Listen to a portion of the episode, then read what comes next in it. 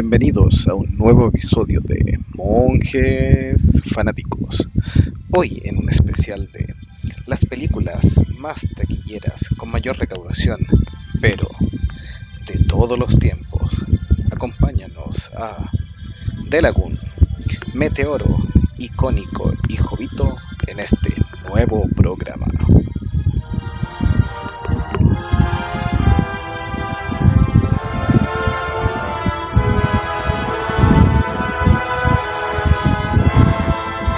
Estamos al gran Delagoon, ¿cómo está? Bien, señor, aquí estamos con sueño, como vía viernes por la noche. Sueño de viernes por la noche. Claro que sí. Mish. Nosotros, en vez de carretear ahí, de irse a tomar copetes como en el programa pasado, ahora vamos a hablar de películas viejas, añejas y algunas más nuevas, taquilleras. Así. Me parece. Icónico, ¿cómo está? Bien aquí, buenas noches a todos los que nos escuchan. Y sí, pues, vamos a hablar de las películas más exitosas de todos los tiempos, pero con un criterio bien, eh, bien a la antigua, porque para nosotros éxito es igual a dinero. ¿Cuáles son las películas más recaudadoras de todos los tiempos? Hay varias que son bien conocidas, que hemos hablado mucho, pero hay otras que no hemos hablado nunca y que son clásicos y son bien buenas. Así que vamos a aprovechar este programa para sacudir un poco de estas películas más viejas y, y aprovechar de comentarlas con ustedes. Y la estrella ¿cómo está? Oye, que antes, antes de mi característico saludo, que Yupi el comentario de icónico de esa época en que el éxito era dinero. ya. Sí, pues, Eh, que Yupi el comentario, que sea, los que sean como de la época de los 90, la cachar que Yupi.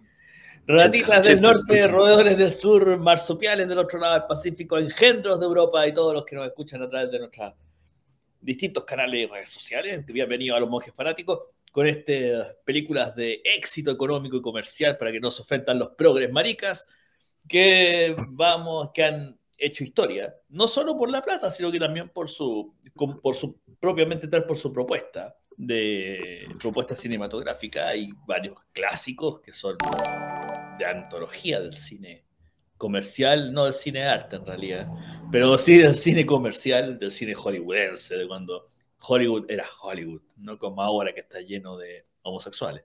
Bueno, así que, démosle nomás. Entre es que siempre, siempre, ahora está más abierto No, es que sabéis que ahora, lo, perdona, eh, eh, me vamos a salir al tiro al libreto, pero antes los, los gays los gay y las lesbianas de antes ahora es como lo común, weón, que sigue una wea, eso es como, como decir que el cielo es azul. En cambio, weón, to- todo el espectro eh, de colores, por decirlo de alguna forma, que hay ahora, que ya no sabéis si es hombre, mujer, Pokémon, no sé qué cosa, weón, allá, lleno basura. está fuera de libreto este, este speech de Don Meteoro. ¿no?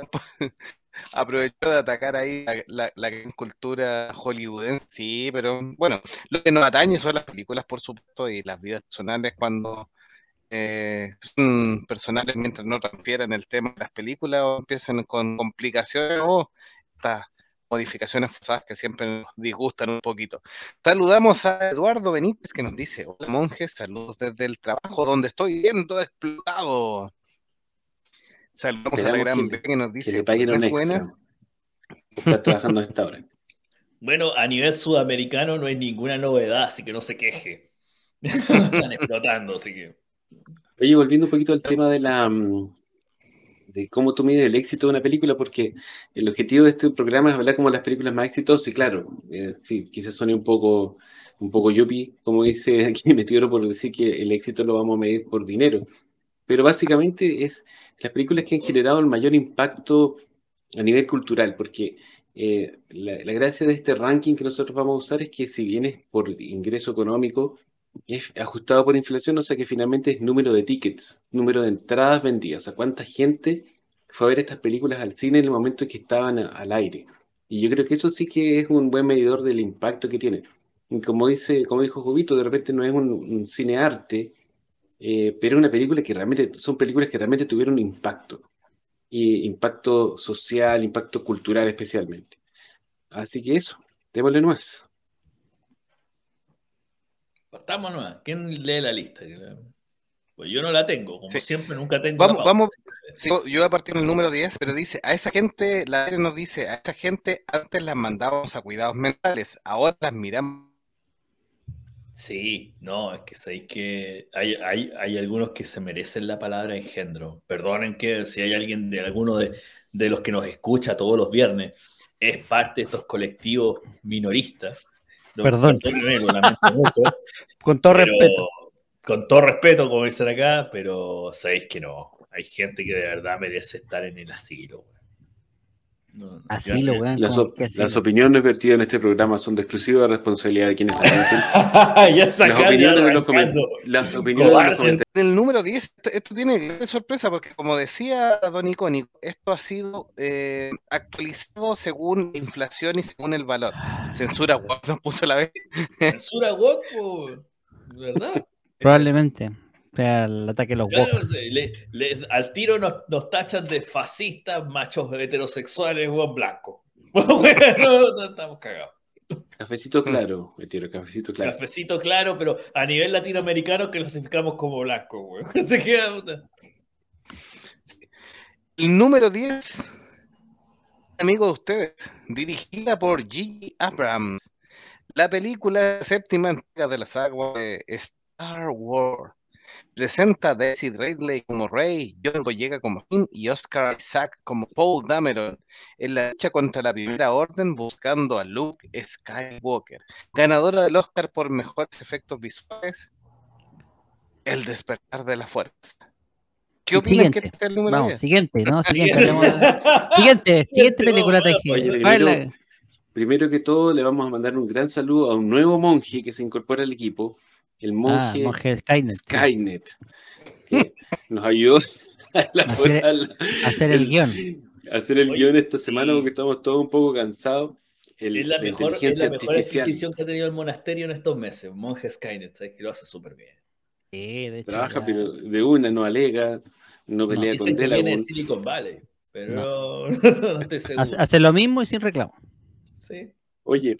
Star Wars, el despertar de la fuerza en dólares de hoy en día, o sea, 2022, recaudó en el año 2015, para que saquen la cuenta, hace ocho años casi, 2.491 millones de dólares. 2.491 millones de dólares. O sea, imagínate la cantidad de plata que recaudó esta película.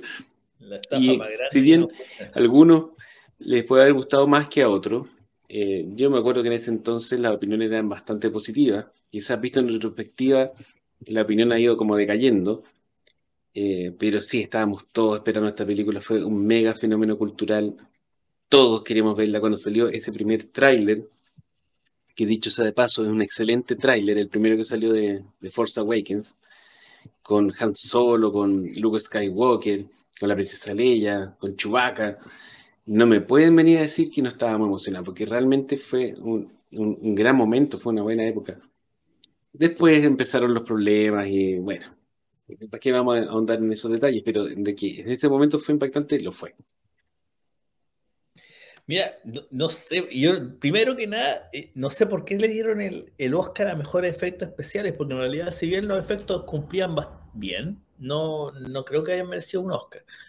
Segundo, es cierto que la apreciación de la película ahora, viendo para atrás, ha ido, como, eh, ha ido decayendo notoriamente. O sea, como uno, al principio sí fue un hitazo, fue un éxito, eh, todo el mundo quería ver Star Wars, eh, quería el regreso Ah, de Star Wars, más todavía era la primera película debutante de Disney como encargado, de cierta forma, de, de esta franquicia. Y con el tiempo empezamos a ver que no, envejeció bien esta película. Por lo menos para mi gusto, no envejeció bien. Nada. De partida era, era un guion más o menos plagiado de lo que era el episodio 4, por no decir que estaba inspirado en el episodio 4. Eh, la protagonista, si bien tiene algo de desarrollo después en las, las entregas posteriores, no me convence. Eh, no sé, no sé por qué Chewbacca no tiene canas, bueno, si debería estar más viejo que la cresta, etcétera. Son temas que no sé. Tiene, tiene explicación dentro del universo de Star Wars. Eh, ahí de la te puede explicar. Más lento. Sí, pues viven como, como 800 años, no me acuerdo cuánto. No, no, no, no tantos, pero sí, en realidad en proporción son mucho más que los humanos, dos o tres veces más que los humanos, así que. Bueno, la verdad es que yo creo, yo creo que esta película actualmente, si bien haciendo los cálculos con la inflación son 2 mil millones de dólares, eh, no creo que esté dentro del panteón del, eh, del templo Jedi en Coruscant. Esa es la verdad. Mira, lamentablemente todos caímos en la trampa de JJ Abrams, que es esta cuestión de la, la, caja del secreto, donde él insinúa mucho misterio y mucha trama profunda detrás de lo que él está presentando y que finalmente nos ha pasado una y otra vez que cuando se abre esta caja nos damos cuenta que está vacía.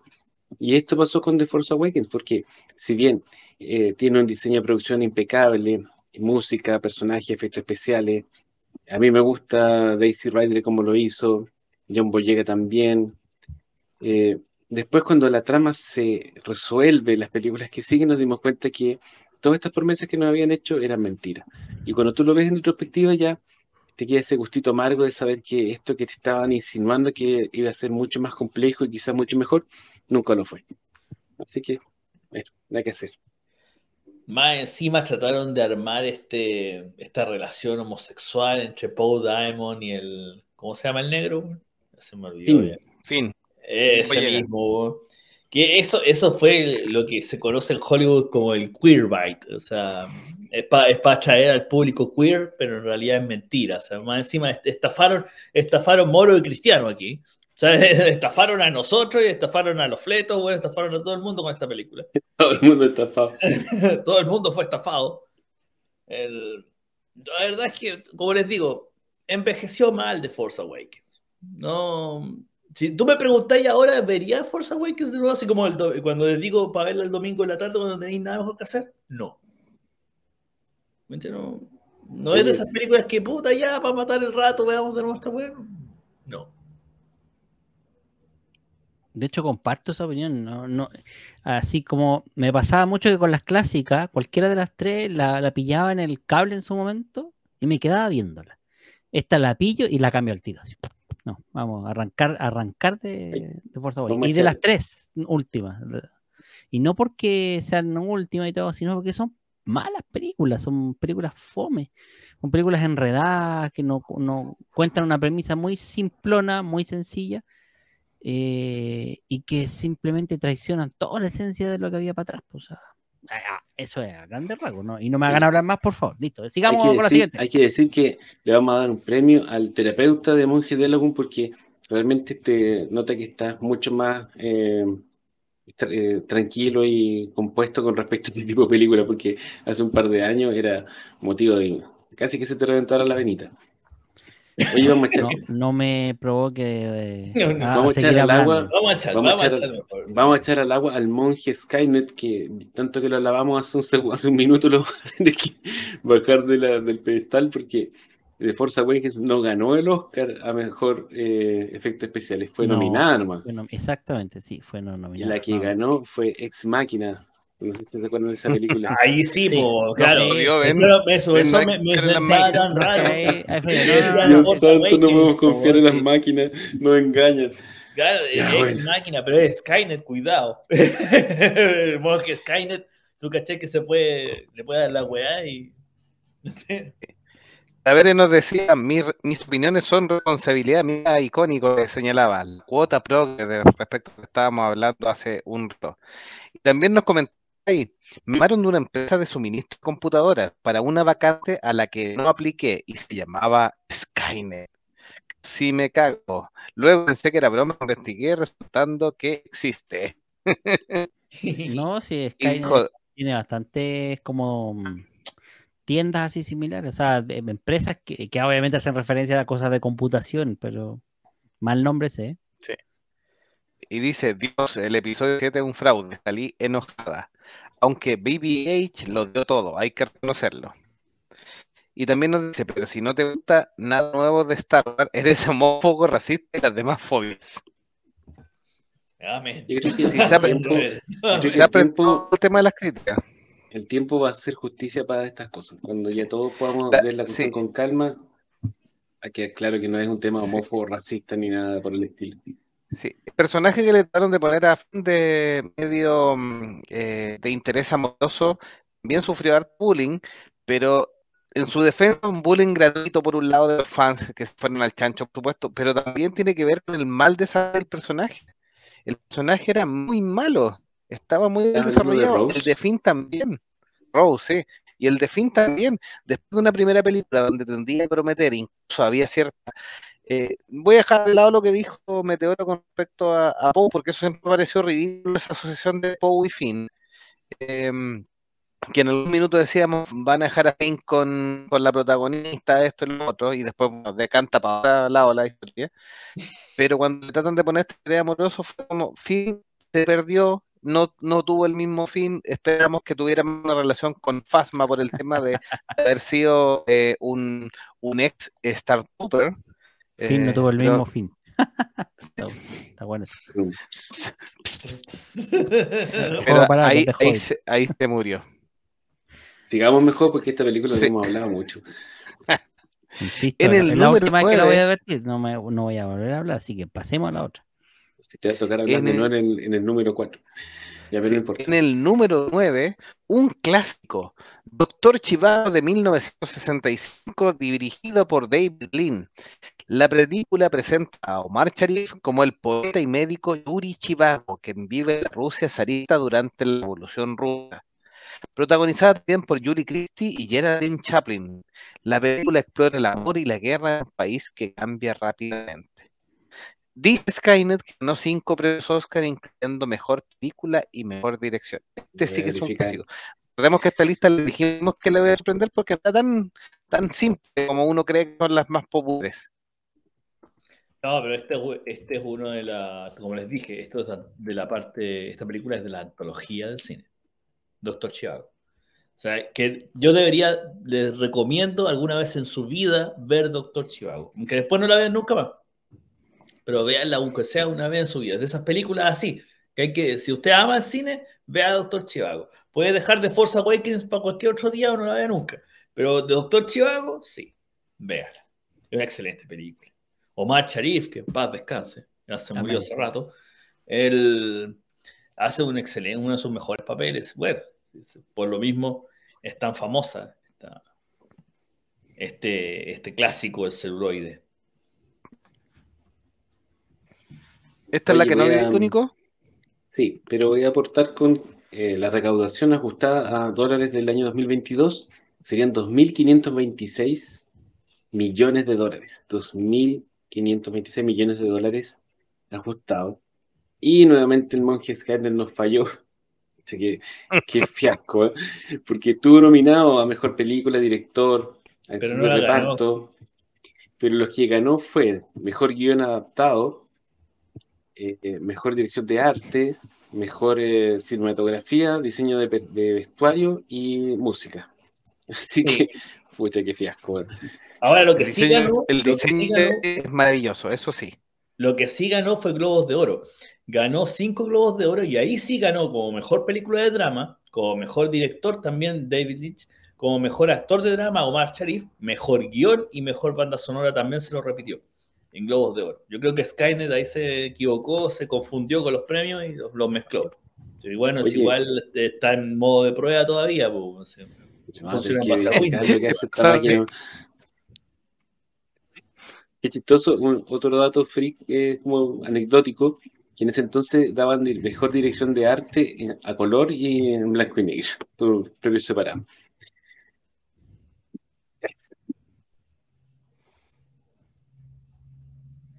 Bueno, es que era otra época. po. Además, Sí, todavía estaba, a lo mejor estaba el traspaso todavía entre un tipo de cine y el otro. Eso ya está anacrónico, pero bueno, qué Ranger Gray dice buenas noches al panel de los monjes y a todos los del chat. Y Bueno. Label nos dice, no he visto Doctor Chivago. Cuenta que he visto Doctor Dolittle. Depende, ¿vio la de, de Eddie Murphy o la de em, la del Iron Man? Pues la de El Murphy Doolittle. mejor, weón. Un día vamos a hacer una ¿Cuánta, cuánta de plata hizo esta? 2.560 2.526 millones de dólares. Vamos a hacer un día un especial de películas que empiezan con Doctor. Doctor Dolittle, Doctor Chivago, Doctor Who, Doctor No. Doctor No. Es así. Ya, La pueden hacemos encontrar en, en sus servicios de streaming favoritos y tío Torren, como siempre, que nunca tiene nada, ninguna restricción. Ranger Grayson dice, los globos de oro son para mí mejor que los Oscar. dice Doctor Trivago. Doctor Trivago, po, también existe. Doctor, Trivago. doctor Trivago. Te hace pagar menos. Oye, este año vamos a hacer un especial de los premios Oscar. No lo hemos hablado. Podría ser. Hay varias películas interesantes. Ah, ¿en serio quieren eh, transmitir las tres horas y tanto? de los En directo, desde- directo. no, po- ¿Podemos Ah. hacer eh, predicciones o hacer eh, comentarios de los de los Vamos a que- hacer que- un que en Chado vivo directo desde la, la alfombra La roja. el roja vamos a estar Chino, transmitiendo, claro. mientras- Desde el Teatro Chino en Hollywood Boulevard. Mm, yes. Vamos a estar en directo, los monjes fanáticos, transmitiendo la premiación de la Oh, academia. it's incredible. How can I pay you about the big pre- prize they Para hacer esto, vamos a hacer una campaña Kickstarter, la vamos a lanzar pronto. Claro, para que nos paguen los pasajes para ir en directo y estar en vivo para ti, eh, cubriendo. Correcto. po. Porque tú, fanático, lo mereces. Nosotros vamos a ir a los premios. Vamos a hacer los premios Oscar. Te lo vamos a mostrar en directo a la alfombra roja, así ven- y así aprovechamos. Si es que está ahí ahora de pegarle su buen guate. ¡Pa! Eso, ese es el objetivo. Es el objetivo. Si aparece James Gunn, le decimos pedófilo y salimos corriendo. No, le tiramos una bastante. foto autografiada de Henry Cavill. claro, es Henry Cavill. Henry Cavill manda saludos. ¡Pa! Y le pegamos el guate. Ya, Ya pasemos al número 8, ¿les parece? Claro. Y el, y el Patreon que más aporte va a tener un guate exclusivo de eso con su actor favorito. Exacto. Ya, sigamos, don, pro- don productor, con, productor. con problemas de internet. Se, se escucha bien igual. Ahí está todo. En el número 8, una película que viene para Ahí apreté mal, mal- mal el botón. En el número 8, Los 10 Mandamientos, dirigida por Cecil B. DeMille, la película épica cuenta la historia de Moisés, interpretado por Charlton Heston, mientras lidera al pueblo judío hacia la libertad. La película también explora temas como la fe y justicia divina. No vamos a decir que ganó premios porque en realidad Skynet se ha equivocado mucho. Lo voy a pero- revisar, lo voy a revisar. Lo voy a revisar. Sí, revisa, revisa, hasta que Vamos a nos revisar. vamos a caer Este- otra este- vez. Esta película es un clásico, un clásico, un clásico de Semana Santa. Por supuesto, la dan en casi todos los países, en casi todas las televisiones abiertas de todos los países de Latinoamérica. Los 10 mandamientos. Eh, yo no soy religioso ni nada, pero en realidad es una tremenda película. Y, no por eh, nada está en este, en este listado, que si Nico nos puede firmar ahí el, el recaudación que tuvo y la hace una de las películas más exitosas de todos los tiempos. Obviamente es un icono cultural como estábamos hablando al principio del episodio. Mira, esta película recaudó 2.665 millones de dólares. Y ganó el Oscar a Mejor Efectos Especiales. Así que esta vez que no lo leímos, el Skynet le había chuntado. Porque en realidad los efectos especiales son, in- son increíbles. ¿ah? Eh, esta película, bueno, como dijo Jovito, yo creo que ninguno de nosotros monjes, pese a que somos monjes, no somos muy religiosos en general. Pero este es un verdadero clásico, lo veían en la, lo daban en la la- tele, ¿La viste? todos la vimos, Ya, todos la vimos. Es un mega elenco. En realidad lo hace porque está el Charlton Heston ahí como Moisés y el Jules Claro. Como Ramsés. Eh, tiene unos efectos especiales increíbles para la época, porque estaba hablando de una película del año, ¿qué año? 56. Como por ejemplo la escena donde abren el mar para pasar. Claro. no sé, Es eh, una película, a mí me gustaba, yo me acuerdo cuando era chico, porque hace muchos años que no la veo, que si bien era muy larga, porque muchas veces la daban en dos partes, era entrete. Y yo creo que hoy en día eh, ha ganado un valor cultural adicional, porque es un precursor de, de efectos especiales y todas estas cuestiones. Así que eso, pues, no sé qué opinan el resto de los monjes poco religiosos. Oye, no, yo yo, a mí, en lo personal, me gusta mucho eh, hablar de religiones, sobre todo de comparar las religiones. Eh, este fue un, esto es de la época dorada del cine, de las mega producciones, cuando no había tanto efecto, aunque sí, fue un poco precursora dentro del tema de efectos especiales y bien merecido el Oscar para su época. Adaptar la historia de Moisés, que vale decir, es la historia con la cual se basa la fe de miles de personas alrededor del mundo. Ese eh, fue un desafío Millones, en los años millones. 50. Millones de personas alrededor del mundo. eh, Fue, fue un desafío en los años 50 y un desafío que en ese minuto el estudio lo logró hacer bastante bien.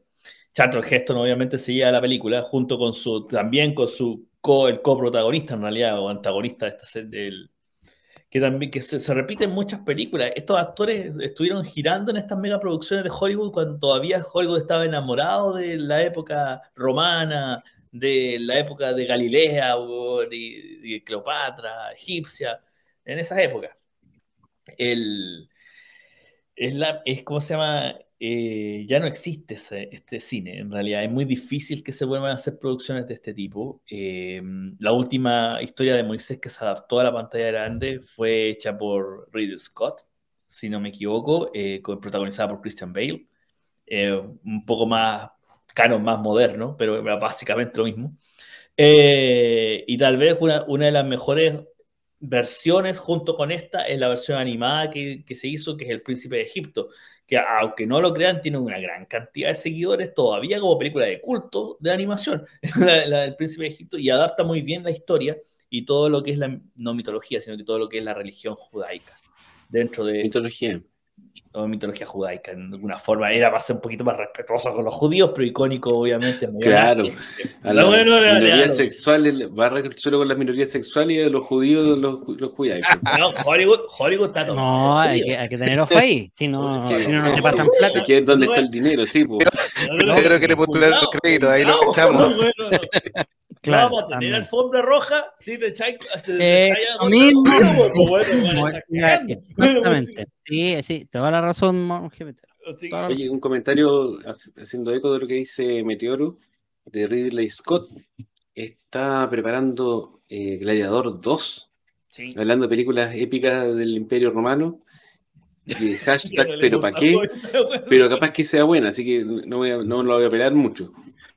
No, si dice, eh, a- aún algunas filtraron un supuesto guion que habla de, primero, un flashback, segundo, una escena como de est- estilo, mm, los, la última, la película esa de, los la última de los Jedi, esa que salió, donde aparece el tipo fantasma, así hace algo ma- fantasmagórico y salva al protagonista, que es el hijo, un hijo que supuestamente también murió, que no se sabe de dónde salió y que es básicamente hacer lo mismo que el papá.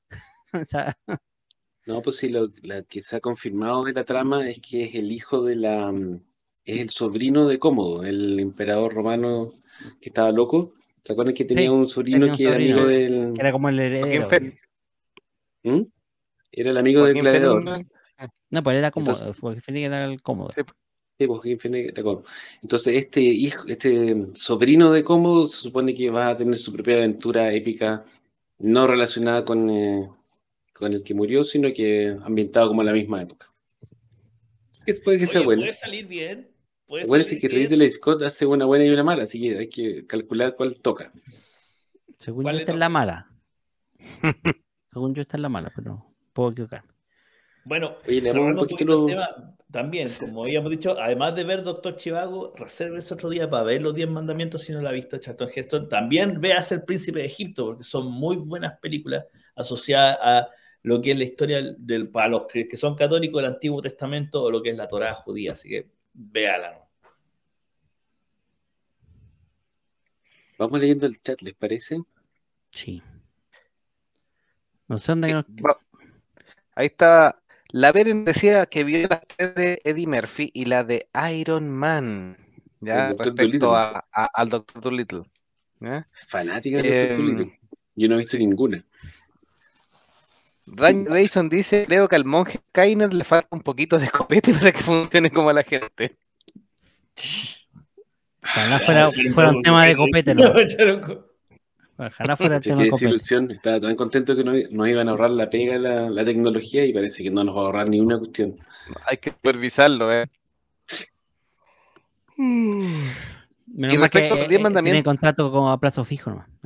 Siga, Menos mal que no le pagamos nada. también. Y también decía respecto a los mandamientos, esa la veía en casa de mi tía en Semana Santa, mi tía la pandereta. Un clásico. Ryder Grayson dice, de Laguna haciendo homenaje al friendship de Johnny Cash. ¿En qué minuto le hizo de homenaje? La firma del... Yo pensé que el Y dice, un clásico como Ben Hur y Jesús de Nazaret. No, sí, pues, claro, sí, clásicos de. Semana Santa. Ahora nos juntamos todos en misa el domingo. Amén. Eduardo Benítez nos dice, las historias bíblicas y películas sobre mitos griegos no han salido bien últimamente. Sí, antiguamente eran un clásico. Tipo La una Lore nos dice, Dale, dale. el príncipe de Egipto la pone en las escuelas dominicales de los templos evangélicos. Así de buena. Muy bien. Película El príncipe de Egipto, una película no Disney. Sí, no es de Disney. DreamWorks, creo. Es DreamWorks. Sí, Sí, ¿no? es de las primeras. es muy bueno. La Bel le dice, emperador romano loco, eso es muy genérico, doctor Iconito. Bueno, uno de tantos. De tanto. El emperador romano loco de turno. Sí. Ranger Grayson también dice, van a juntar las esferas del dragón para revivir a Máximo si se vuelve emperador.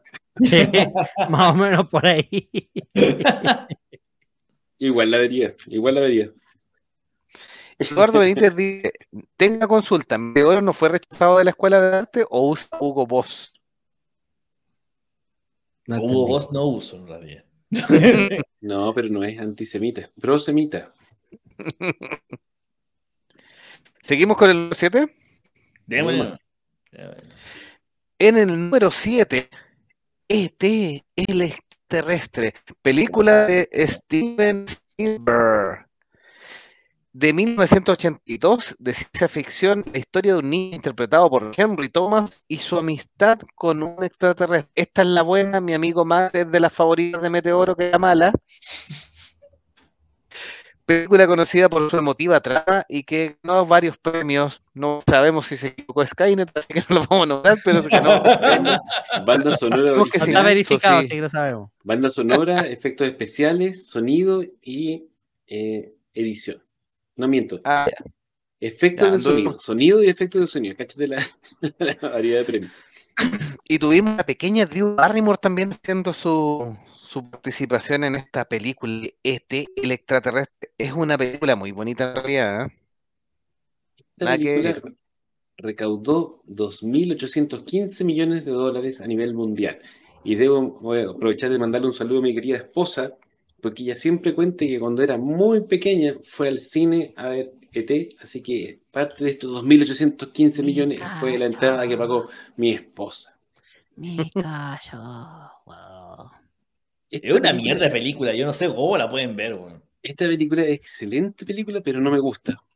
No, no, no, No. Como que no me termina de llenar. Pero no puedo negar que es buena. weón que puede haber, weón. Me callo. Incluso A ver, va- en, Pollo Robot de Adult Swim hay una parodia de T y se supone que T es como con síndrome de Down de su especie, po, weón. Pero bueno, lo- lo- lo- los, otros, los otros de su especie son, son normales. y Hablan bien, son inteligentes. Y este, claro, este como huevo, no. que Este ha hueonado. Ya, pero es una excelente película de Steven Spielberg, ya. po. Aunque puede que no nos guste. A mí no me gusta. Oye, O sea, en los el mismo 80 Steven puede haber sido buena, pues, weón. El mismo Steven Spielberg dijo que el guion original de T cuando partió, el primer borrador de guion, era una película extraterrestre como a mí me gustan, de extraterrestres malos, weón, que venían a matar humanos. Después le cambió la weá y la puso así amorosa, amor y paz, y le disminuyó el coeficiente intelectual, mira mi casa, mira, así como muy... No. O sea, la, la primera versión de E T era mucho más violenta. Era violento, po. Era mucho más violenta, sí.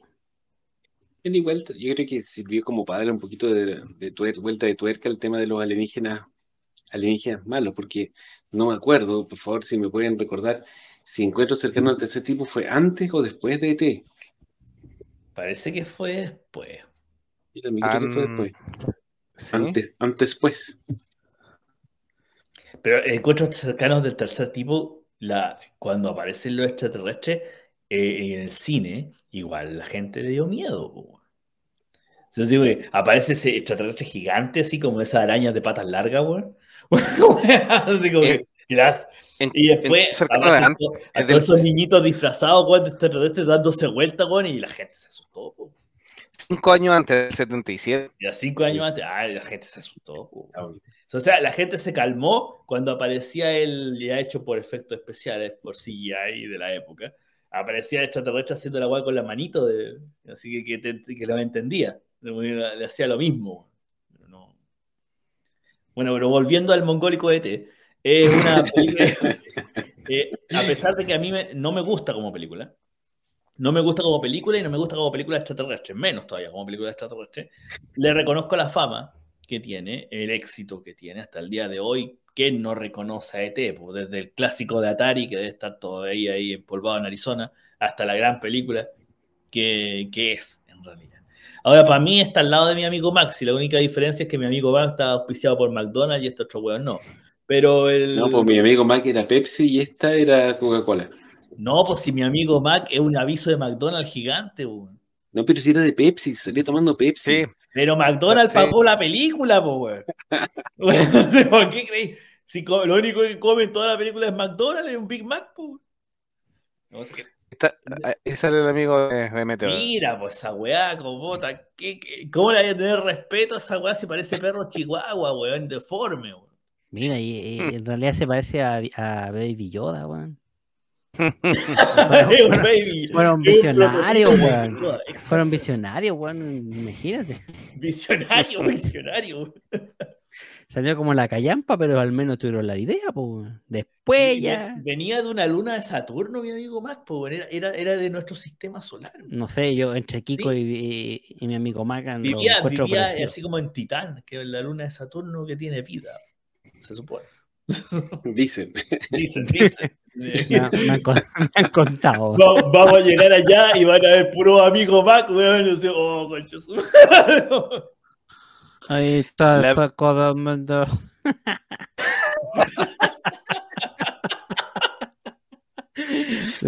No te La Vere nos dice-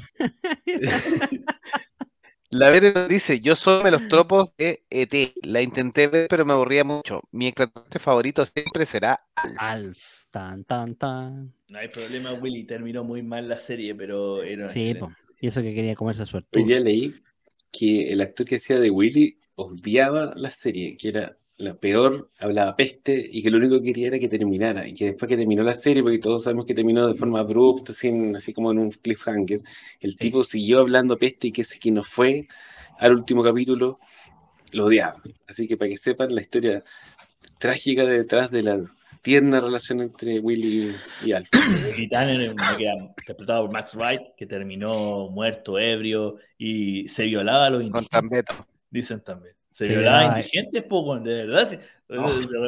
Co- Comete un indigente con Max Wright, todo el mundo sabía esa huevo. Sí. Una joya. Eh, El lado Una joya Grayson. cine. Una joya, weón. Ranger Grayson dice, mi amigo Mac le da mil patadas a ET. Extraterrestre alimentándose de dulces y bebidas. Eduardo Nite dice, el merchandising de ET, que solo el dedo de ET con un guito dentro de ese dildo. Era un dildo la. Es una cuestión de imaginación. Todo, hay que usar la imaginación ahí. Claro. Oye, les tinca si vamos a la número 6. Número 6, número 6. Número 6, número 6. La número 6. Este, este también es un clásico. Yo creo que nadie se, va, se la va a esperar aquí. Es La novicia rebelde. The Sound of Music. Tal Sí. cual. Lamentablemente, aquí ChatGPT otra vez muestra que se fue muy para atrás y deberíamos haber actualizado este listado a, a últimos 20 o 30 años nomás, pues no, no al, al año del Resperico. Pero es que esto lo hace No, interesante. pues pues, de toma una. Este es el listado de todos los tiempos. No, sí sé, por eso digo, eh, este listado de todos los tiempos trae unos clásicos ultra añejos. Clásicos, pero más. Pero si estas son las películas más recaudadoras pues, de la- y no los, no los sacamos de ChatGPT, ChatGPT, sino que los sacamos de Wikipedia. Sí. Oh, y sale también en el IMD.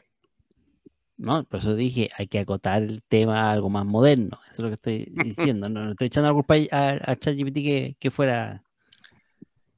Bueno, está buena. Estas películas viejas a mí me gustan. Son clásicos. ¿Usted vio la, la noticia rebelde ahí en Disney Plus? La Alicia Rebelde no, pero la había visto antes. po. Sí. No, pero la vieron en Disney Plus. ¿Que la cambiaron? Sí, yo- En Disney Plus no. En- ¿Por Sí. qué? Ya no hay nazis. No tiene el doblaje, Está el bien. doblaje original. No, no tiene el doblaje. Ni el doblaje original. Solo la- cam- cambian hasta las letras de las canciones. Maricas, weón. O sea, le, le mataste la mitad del, del motivo a la película, weón. Sí, pues eh, estoy hablando de la gente que la tiene que ver subtitulada, o sea, doblada, porque eh, los que pueden verla en su idioma original, bueno, Es que- no es debiera haber tenido algún cambio, pero No creo, pero eso, eso es, es, es como, es, un, es un cinismo maricota, porque claro, no puedes haber nazi, no puedes haber nazi, y después están jugando Wolfenstein, los buenos cagados de la risa, weón. Entonces eso es de cine hipócrita. No, pero tranqui, si el- lo que está diciendo Delagun es que le cambiaron el doblaje nomás, si los nazis siguen estando. o sea, siguen ¿Y cómo los llaman? Los alemanes. claro, los alemanes, sí, por ley alemanes. Pero- De echar una mirada. 1965, dirigida por Robert Wise, la película cuenta la historia de una novicia interpretada por Julie Andrews, que se enamora de un capitán viudo y padre de siete hijos, interpretado por Christopher Plummer. Reconocida por su icónica música, por supuesto, y ganadora de varios premios de Sound of Music, es un clásico. Algunos dicen de propaganda un poco para blanquear a los alemanes, otros dicen que es de propaganda anti-alemán. No hay cómo darle en el gusto en esta Sound of Music o la novicia rebelde. ¿Ustedes qué opinan? Es una buena película- película. Mira, Sí, independiente es de buena. todo, es una buena película. Eh, también de esas películas que por lo menos una vez en la vida usted tiene que ver. Si el que nos está escuchando, si no ha visto The Sound of Music, véala. Se, se la recomiendo. Y eso que a mí no me gustan las películas mamonas, le estoy diciendo, véala. Véala Sound of Music o La novicia rebelde. Pues, si la va a ver en español, trate de buscar la versión la del doblaje antiguo, no el de Disney Plus, porque ya vio ya que está censurado. Porque son unos progres maracos. Pero, o si no, simplemente véala en inglés con subtítulos. A lo más van a cachar que las canciones tienen distinta letra porque las canciones se adaptaron en, en la versión También. en español Sí, para, se hacer- adaptan. Se- para que calce la- la- la que letra. Más, más fácil No Eh, sí. eh, que el público las aceptara. Eh, Julie Andrews es un tremendo papel, igual que el, el finado, por decirlo, del fallecido Christopher Plummer, que también eh, eh, destaca. Los cabros chicos, ninguno pasó a la historia, creo, pero ellos dos eh, lo hacen bastante bien. Así que, Pero por lo menos no Trump. destiñen, po, que tú cachai que las películas con niños muchas veces los niños dan la nota, destiñen esto, no estaban al límite, son hartos niños. Sí, pues, sí, tal vez, tal vez como un espectador actual que no haya visto The Son of Music la va a encontrar un poco inocentona, eh, un poco, ¿cómo se llama? Como que muy, no sé, de, de- incluso de algunas partes así, del guion te encuentras también los hueones. Pero en realidad es porque es de otra época. Un, era un- era un cine de categoría familiar mucho más inocente que lo que entendemos ahora. pues. Así que véala con esos ojos, así como cuando pone Warner pone los disclaimers de que esta caricatura en el contexto en que se creó era graciosa, por favor no se ofenda porque aquí hay un negro bailando como los africanos. Véala más o menos exactamente igual. Esta película tiene, pasa algo interesante con ella, es que dura como tres horas. Voy a contar algunos spoilers de la trama para los que no lo han visto, pero eh, hay mucha gente que la recuerda como una película optimista y alegre, y hay mucha otra gente que la recuerda como una película que es un poco triste y tiene algunas escenas así como más, más brígidas. Y, y si tú le preguntas dónde está la diferencia, es que cuando tú la veías en VHS, esa, esa cuestión arcaica que nosotros usábamos antes para ver películas, la, la mitad de la película terminaba en el primer VHS cuando los protagonistas se casan. Entonces hubo mucha gente que vio la película hasta ahí y nunca cachó que la película seguía en el segundo VHS y en el segundo VHS viene toda la otra escena donde se escapan de los nazis, se van a Suiza, tienen que subir, eh, que casi los atrapan, que tienen que disfrazarse. Entonces había mucha gente que no cachaba que la película seguía, o sea, que habían visto simplemente la primera mitad y se habían quedado con que era una, una película así súper agradable y positiva. Bueno, eh, ganó varios premios, no lo habíamos mencionado. ganó mejor director y mejor película eh, por Robert Wise. Eh, mejor edición, mejor banda sonora, mejor sonido, los clásicos. Y Julie Andrews fue nominada, pero no ganó, lamentablemente. Oye, Christopher Plummer estaba vivo hasta hace poco, ¿no? Él salió en esta, la adaptación de esta, mm, ¿cómo se llama? La chica del... La chica del- Pero murió, creo que murió en la última década. ¿Quién, Christopher Plummer? Sí. Christopher No, Plummer se murió el 5 de febrero del 2021. Un par de años nomás. De viejito, por lo que entiendo. Se murió de. Sí, viejito. terrible viejo. Pero ya la estaban llamando para puras cosas chicas, puta, si hasta actuó en la película esa Legión con Paul Bettany, po. O sea, Sí, no, la que te iba a decir era la chica con el tatuaje de dragón. Gracias. Ahí hace un papel más o menos importante. Ya después lo llamaban para así como papeles muy pequeños, así, porque ya el viejo está aquí en el estudio pasando, así, oiga, oiga, tata, venga para acá un rato, si se tengas un ratito aquí, hacía un papel y, y nada más. Estaba viejito. La nos comentaba, la vi y la canción de las notas musicales la enseñan en las clases de música de la escuela. Do, un gran señor, re, ta, ta, ta, ta, ta, ta. Es un clásico, por supuesto. Eduardo Benítez dice, no voy a seguir cantándola porque es para que no me hagan burla. Los, Eduardo Benítez dice, los alemanes siguen estando, viven en Villa Baviera y en Patagonia también están escondidos. Y la Argentina. Y la Argentina. En los dos lados. Alejandro Pereira dice, salud monjes, excelente listado de películas. Ve que ahí donde alguno de ustedes está criticando y don Alejandro le están gustando las películas antiguas. El ET, los Diez Mandamientos, puras películas actuales. Claro, puras películas modernas, puros clásicos. Moderna, po, obviamente. Bien, La novicia claro, rebelde. bien cuestionable en algunos casos. ¿Sabes qué? Cuando eh, planteamos inicialmente hacer este, este listado, fue un día que ustedes eh, de la Meteoro no estaban, fue cuando hablamos de James Cameron. Y claro, porque si tú revisas el listado de las 10 películas que más ha recaudado eh, con dinero actual, son puras películas modernas de las que le gustan a hay casi pura de James Cameron. Pero cuando tú haces este ajuste por inflación, que dicho sea de paso, es re complicado de hacer porque los distintos países tienen distinta inflación, entonces es un mega cálculo que tienen que hacer para cachar cuánta plata efectivamente recaudó. Eh, aparecen estas otras películas que no son eh, tan frecuentemente mencionadas en los listados, pero que son verdaderos clásicos, y son verdaderos clásicos porque son películas que todo el mundo ha visto. Y si tú te remontas un poquito atrás en el tiempo, son películas que todo el mundo de esa época fue a ver al cine. O sea, son películas realmente impactantes. Esta de La novicia rebelde es de las primeras películas que yo vi en mi vida, porque yo me acuerdo cuando era muy chico, mi mamá, que era fanática de esta cuestión y se sabía todas las canciones, obviamente me la hizo, me la hizo ver.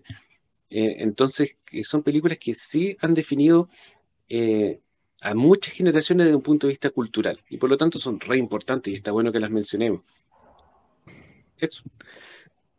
Eduardo Benítez dice, la verdad es que nunca vi esta película y es muy popular. Y Ranger Grayson dice, estas películas como La Vice Rebelde las vi, me quedé con el cine B y películas de Cantinflas. Cantinflas. Canti. Necesitamos un especial de Cantinflas. ¿Quién Sí, dijo no, yo? Otra eh, cosa que podríamos hacer. Interesante. Vamos con el número 5, antes que sigamos con. Número 5 ya. ¿eh? No Llegamos a la mitad de. En el número 5 aquí ya tenemos un actual para el señor Dragón. Sí, pues esta le va a gustar a de la Del año especial de esta película. 2019. Del año 2019. Dirigida por los hermanos rusos. La película de superhéroes es la culminación de la saga de Avengers. Con Robert Downey Jr. como Iron Man. Chris como el Capitán América. Y Scarlett Johansson como Black Widow. La película sigue a los héroes mientras luchan para salvar al universo de la destrucción. La película con muy buenos ingresos porque estamos entrando a la recta final. Yo me salté un número o, o, o, o- o lo, o la o le puse mal la... Porque este es el número 4 ya. Perdón, es que se supone que la número 2. No sé si el, yo no tengo listado tampoco, para que pueda carrilearme, pero se supone que la, la, prim- la menos taquera que antes de la menos 4 es eh, Infinity War. Después viene No, sí, están bien. eh, Esta es la número 5, Endgame. Avengers Endgame. Así que está, estamos bien, tranquilos. Vamos Yo bien con entiendo el- que Infinity. War era, más, era menos taquillera que Endgame. Según el listado ajustado por eh, inflación, Endgame le gana. Acuérdate Sí, que pues, este eso, salió un por año eso. después. Endgame sería la cuarta y la, la menos taquillera sería la Infinity War. Primero sería en, Ah. en otro. Sí, pues. Por eso digo. Sí, lo que está diciendo Icónico está Pero mira, No, vamos está bien, está bien. La, la- la número 5, Avengers Endgame. Y estoy viendo la noticia, película- ¿qué te parece? Poniendo viendo la noticia sí, rebelde. Por Dios, este ahí podcast, está. hagamos- hagan lo que, que hagan. De esta No película sé, hicimos, oh, ¿dónde la no sé, no, oh, no. No, ya, hicimos un la- programa entero de esta película, si ustedes se acuerdan. Yo viajé exclusivamente, tomé un avión para ir a verla con ustedes. Así como la, el viaje el, más. el mega eh, evento del siglo. Fue el mega evento. Incluso Y yo los, creo los que- monjes reunidos fueron a verla. Y yo creo que después de haber visto todas las películas del MCU, bueno, casi todas, de nuevo, porque las vimos todas con los niños, sigue siendo lejos la mejor. Es realmente una excelente película de superhéroes para los fanáticos de los cómics y este tipo de, cine. Era realmente un evento en el cual, después de años viendo eh, otras películas que iban como preparando el, el evento, todo eso cuajaba en una mega película con muchas escenas memorables. La batalla final es una cuestión que todavía da escalofrío. Eh, ciertas escenas todavía como que uno le dan ganas de aplaudir. Así que está súper bien que esté tan arriba en el ranking. Esta película recaudó, ajustado con, con la inflación, con todo eso, 3.165 millones de dólares. O sea, una cantidad increíble de dinero. Eh, ¿Usted todavía la, la recuerdan con cariño o ya se les ha empezado a, a caer? A mí todavía me gusta, sí. No, sí hay que reconocer que fue la eh, primera película de superhéroes que se atrevió a hacer este tipo de estos mega eventos, estas mega crisis, que solo antes las veíamos en los cómics, ¿no? Claro. Así que se, le- se le reconoce eh, eso. No, y además que es la que resultó redondita dentro de todo. O sea, pueden encontrarla defectos o los famosos agujeros de guion ahí que se son tan populares en YouTube. Pero nadie puede negar que es un, un gran mega evento y fue un broche de oro para toda esta saga de 10 años de películas de superhéroes del MCU. De lo que pase de ahí en adelante ya es mejor ni hablar. Pero el tema es que este fue la quinta de la torta y obviamente fue un evento especial en todo sentido. Incluye un podcast de dos horas de duración con los monjes en vivo, con un buen audio y buena calidad, porque estábamos todos en vivo y en directo hablando de este tema. Así que sí, eso. He dicho. Caso de horror. Mira, noticia aparte, o sea, como para salir un poco el tema, después de esto vimos, esta semana vi eh, Wakanda Forever, al fin la vi, Uh, y es re mala, weón. es súper mala la película. Mala. Qué Es fiasco, mala, weón. es malita. o sea, hay Dios. películas mejores, ¿para qué estamos con cosas? Tampoco es que sea tan mala, tan sí es mala. mala. Y vimos Pero- de nuevo con los niños, aprovechamos, vimos eh, en Doctor Strange en el multiverso de la locura y sigo sosteniendo que es probablemente la mejor película del- de, la, de la fase 4. Porque yo la encuentro terriblemente entretenida. Tiene pifes, tiene hoyos, todo lo que ustedes quieran, pero es mucho más entretenida que el resto de las películas. Yo creo que la mejor película de fase 4 en ra- eh, o, o era de la fase 3, Spider-Man No Way Home. No Way Home. Yo también creo que es la mejor. Es No la mejor Home. en realidad, pues. La más redondita. Es, es la tercera, ¿cierto? No sé. Es la tercera de. Spider-Man. Es la tercera. La la, tercera película. Far From Home. Pero tú la viste de nuevo, porque yo pensaba igual que tú hasta que la traté de ver de nuevo y no, no la aguanté. Duré como 10 minutos, me aburrí y la apagué. La es una película no, que yo la vi, es buena, sí. es una película Pero que además- se apor- eh, de- de- de- ¿cómo se llama? Depende mucho de la, de la sorpresa, de los cameos y de la nostalgia. Pero cuando tú ya la ves de nuevo, se pierde mucho de eso. Por eso, yo no Eso la pondría sí. número uno. Eso sí, o sea, si tú lo, pones como eh, ejemplo de película nueva, fresquita, claro, tiene un envejecimiento horrible eh, al saberte toda la trama. Pero yo creo que está mejor, está mejor hecha por lo menos que, por ejemplo, Wakanda Forever, que fue el ejemplo. Wakanda Forever, un, un intento de homenaje que la verdad mm, no aburre, aburre, en serio, aburre, se da vuelta lo mismo. La, el, el cliché de, de la heroína es súper predecible, súper eh, aburrido, no tiene ningún quita. ¿no? sentido, o sea, lo tienen que hacer porque sí nomás. Y dígalo Eh, nomás, más como el hoyo. Es Claro, como el hoyo de la película. el- Sí, el- bueno. Es que es, Incluso no se atrevieron a revivir al a- a Killmonger, ¿cachai? Kill- Eso hubiera sido bueno. Porque no les da el cuero para eso. Hubiera durado cinco segundos los alegatos de, ay, de cómo lo reviviera la cuestión y hubiera sido todo el resto de la película súper bueno. Porque realmente le hace falta personajes de peso, con actores de calidad que se echen encima la trama. Hay buenos personajes que hacen su, lo mejor posible, la, la reina, la, ¿cómo se llama? La, la Danai Gurira, no me acuerdo cómo- sí. la Dora Milaje. Pero los que pusieron Sí, como protagonista, pff, fiasco. Pero la Ángela Bassett, la Ángela Bassett se ganó un Oscar de actriz de reparto por esta wea. Está nominada, No, no, nominación. y piensa- nominación y a piensa que este lo va a ganar. en esta fecha. pero realmente se la- lo, lo da todo. O pero sea, no es lo el que- personaje más importante, ¿cachai? El personaje que tiene que llevar el peso de la Es que- película es, el- es la Pantera Negra y, y lamentablemente no, Pero no si lo está tenemos. muerta la Pantera Negra. po. Pero Sí. el, el sucesor o sucesora, ¿cachai? Pero ese era un y- parche, si todos sabíamos que no se la va a poner nunca más la wea, si, si era el parche para sacarle, para sacar el paso, si la pantera negra está muerta. Un fiasco. Mira, igual, no- convengamos que lo peorcito en realidad era She-Hulk, pero esta también está ahí un Esa poquito co- más arriba. Estamos hablando de las cosas malas que hemos visto, ¿cachai? Porque She-Hulk ni la vi. De- de- O sea, She-Hulk, eh, eh, un poquito más arriba del mierdal donde está She-Hulk, está Wakanda Forever, pero no tan arriba. ¿no? La Vera señalaba, Alberto Fernández dice que la inflación está en nuestra cabeza, así coño, déjese de cosas pesimistas. Son inventos de los economistas, ¿cierto? Y, a- y ante mí ahí mi mareo en el 4 o 5 me dice, Don Jovito, el podcast de borracho fuera de la semana pasada, No, no, sí. de película de borracho. Película de borracho. Vamos a hacer un podcast de películas de Alzheimer. Hay un montón. Venga, Sí, el pero- en su no, juicio no. ya perdió la cuenta, sí, perdón, pe- pero es que se me confundieron ahí los, los numeritos nomás, No, porque pero- este monje claro. Skynet que nos puso el guion no, no me les puso los números. Perdimos confianza, perdimos confianza. Ranger Grayson, dice, estas películas sí son de calidad.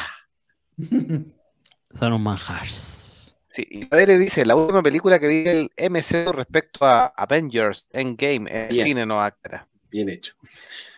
Eduardo Benítez dice, hasta piñas se partieron a los que spoileaban Avengers. Fue todo un fenómeno. Roger Grayson dice, es redondita y cerró el círculo de manera perfecta.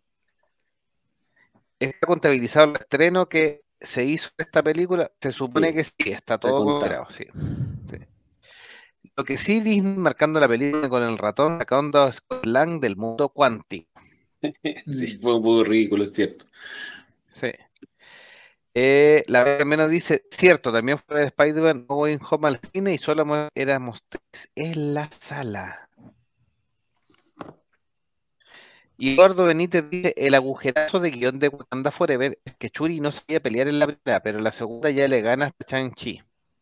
Es chanta como van a... Eso se llama a Sí, morir. pues si no era, no era un personaje guerrero, si esa era la gracia, pues era personaje científico, claro que no le gusta Era- ponerse las vacunas, pero ya es un detalle. Sí, pues era Eso el típico personaje apoyo. Claro. progresivo. Y por, por Mire, uso re- del guion tuvo que subir de nivel, a aprender a, a- a adquirir poderes eh, y, y tener que hacerse cargo del, del reino, porque básicamente quedó casi como la, la- eh, quedó la- como la sucesora en realidad. Eh, Y la Vere nos, sí, y la, y la Vere nos pone una adivinanza. ¿Qué diferencia hay entre Batman y Pantera Negra? ¿Qué? Adivinanza. ¿Qué diferencia hay entre Batman y Pantera Negra? Esperamos No. respuesta, doña, porque en realidad no sé. ¿Qué Tengo miedo, negro? tengo miedo, no quiero preguntar.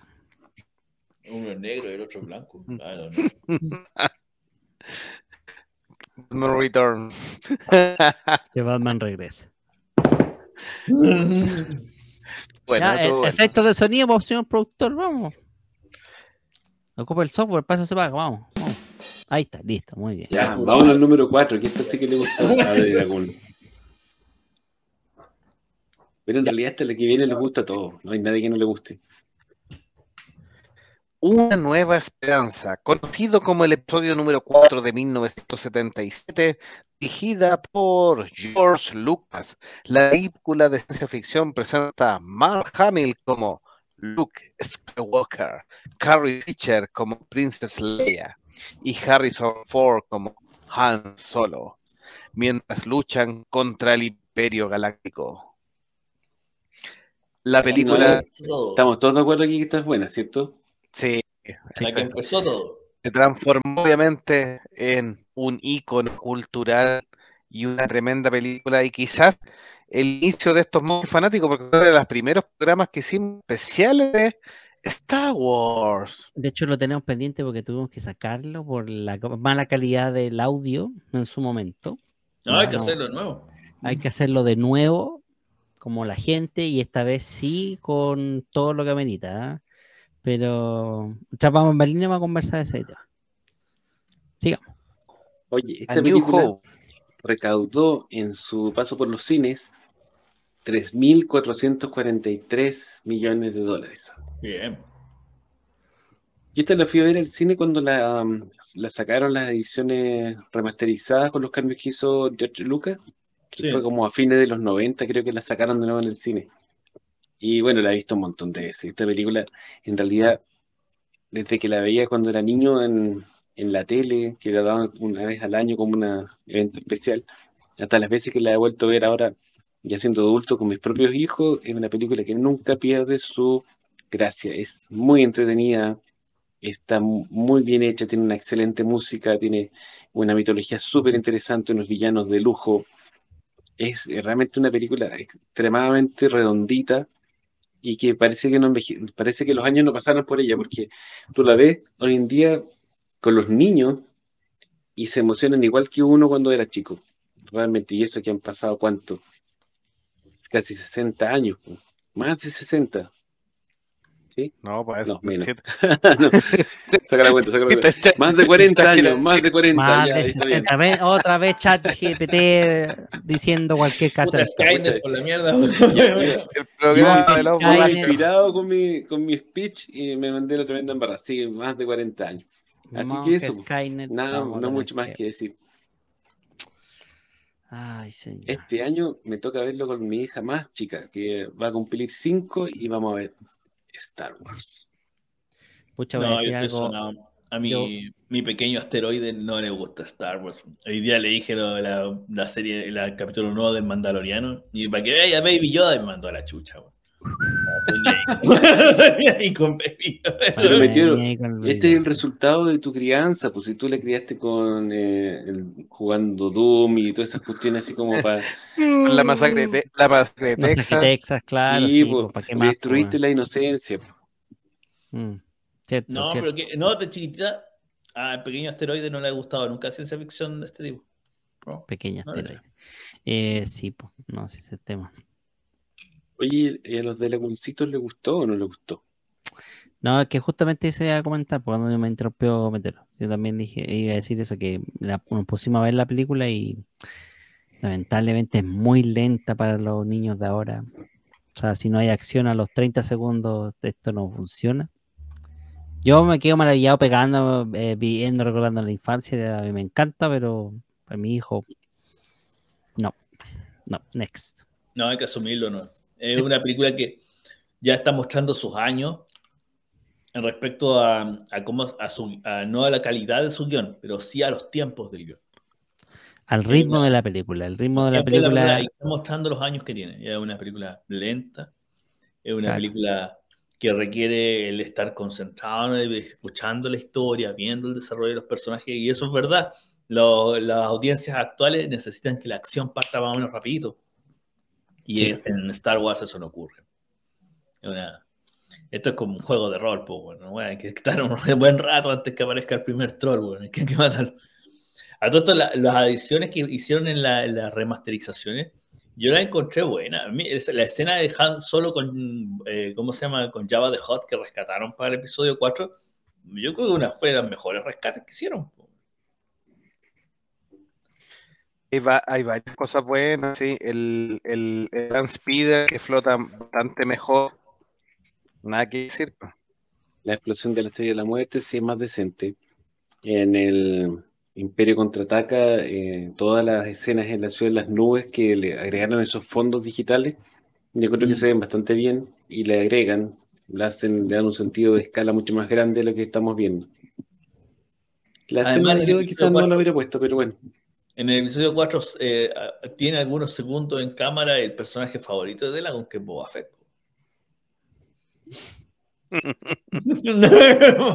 Eh, ponga, ponga el tambor, por favor, don, don señor productor. Ese, por favor. Gracias. Oye, la, las dos películas que siguen, yo propongo que las saltemos, o sea, las mencionemos, pero ya las hablamos Con James Cameron, sí. en el James mira,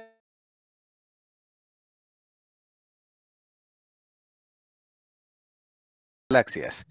Y nos pregunta por el especial de la Guerra de las Galaxias antes después del de Pokémon. Depende de cómo vaya la serie de Pokémon, Mm. estamos tratando de hacer calzar. A ver, vamos a hacer un disclaimer al tiro. porque Yo sé que hay una demanda por el de Pokémon. Que hay que hacerle un parche. Igual que a Pokémon Violeta y Pokémon Púrpura. Que hay que ponerle un parche para que las cosas funcionen bien.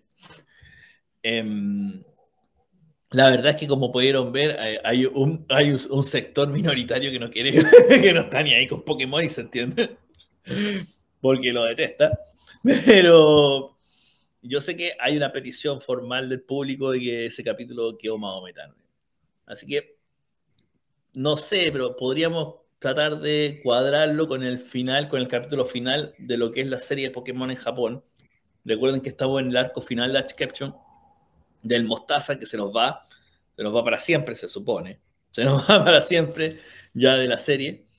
Así que tratemos de cuadrarlo cuando ya ocurra ese magno evento, que es el 24 de marzo. Entiendo que se estrena el último capítulo del, del arco de, del- de Quiero ser un maestro Pokémon. Así se llama el arco en traducción en español. ¿Qué es ser un maestro Pokémon? Y, mm, y ahí vamos a saber bien qué es lo que va a pasar con los personajes que siguen, cuál es la relación que tienen realmente con los personajes actuales. Ya, pero Y- guarde info a ese capítulo, ve que va a matar el capítulo al tiro. y qué, qué es lo que va a ocurrir. Así que Listo, este fue todo el capítulo de Pokémon. Gracias. Lo podrías cortar, eh, Jovito, y Jovito, ¿cómo este y lo video? Claro. publicamos como... Lo manda aparte como un episodio nuevo de capítulo de Pokémon. De. Claro. Y el disclaimer del juego de cartas es malísimo. Gracias. algo, algo vamos a hacer con Pokémon. Eduardo Benítez dice, como dato curioso, yo empecé a ver Star Wars en orden cronológico de la saga. La cuarta es de las mejores. Y también nos dice, las parodias de Family Guy de Star Wars son muy buenas. Ujú. No, no, no, no, no, no. Prefiero Ranger Grayson de, dice, dejó la- secuelas el episodio de alcoholismo. Sí, no, Estaba la medio de, mongo. la de Chicken Factory. ¿Cómo se llama la de Pollo Rod, Robot. Pollo Robot? Esa, esas sí que son buenas. La Bere también dice, la vida de niña cuando la estrella de la muerte es muy impactante, así que me sorprendí. Ranger Grayson dice, recuerdo que en una feria libre vi unos cómics de Star Wars, 100 años antes del yo que está adentro. Son las, las nuevas, los nuevos cómics que están haciendo. Esta, este periodo, no me acuerdo cómo le llaman, que lo marketearon tanto hace unos años y en realidad no ha salido mucho La Alta República. cómic. Eso, la Alta República. Sí. La Bere también nos dice, está de acuerdo con un balón de fútbol abollado, pero qué balón bien maquetado. No ahí, ¿quién es ese Pokémon? Es Metoro. Se acabaron las entradas épicas del equipo Rocket en español latino. Sí. Ya tiene su, todo tiene su final. En el número 3, y yo quiero hablarlo rapidito porque ya lo hemos conversado, pero tenemos a Titanic. ¿Dónde la 1 y 2 me creo que no han hablado de esta película? Sí, pues ellos no estuvieron, así que Sí, ustedes. Dicen, Bueno. dicen, hay una teoría en el guion de que Jack pudo haberse salvado. ¿O es mentira? eso lo hablamos en el especial de James Lo Cameron. hablaron los lo chicos. escuché. Te lo perdiste. No lo escuché, tenía muchas cosas que hacer. No, lo, habla- lo hablaron y muy bien dijeron, pues exactamente, de hecho la última entrevista, y lo mencionó icónico, fue a, a James Cameron, él dijo que de haber tenido ese dato eh, clave, hubiese hecho la tabla más chica, punto. Listo. Ahí Claro, yo a. Titanic. Yo fui aquí en Chile al estreno de Titanic.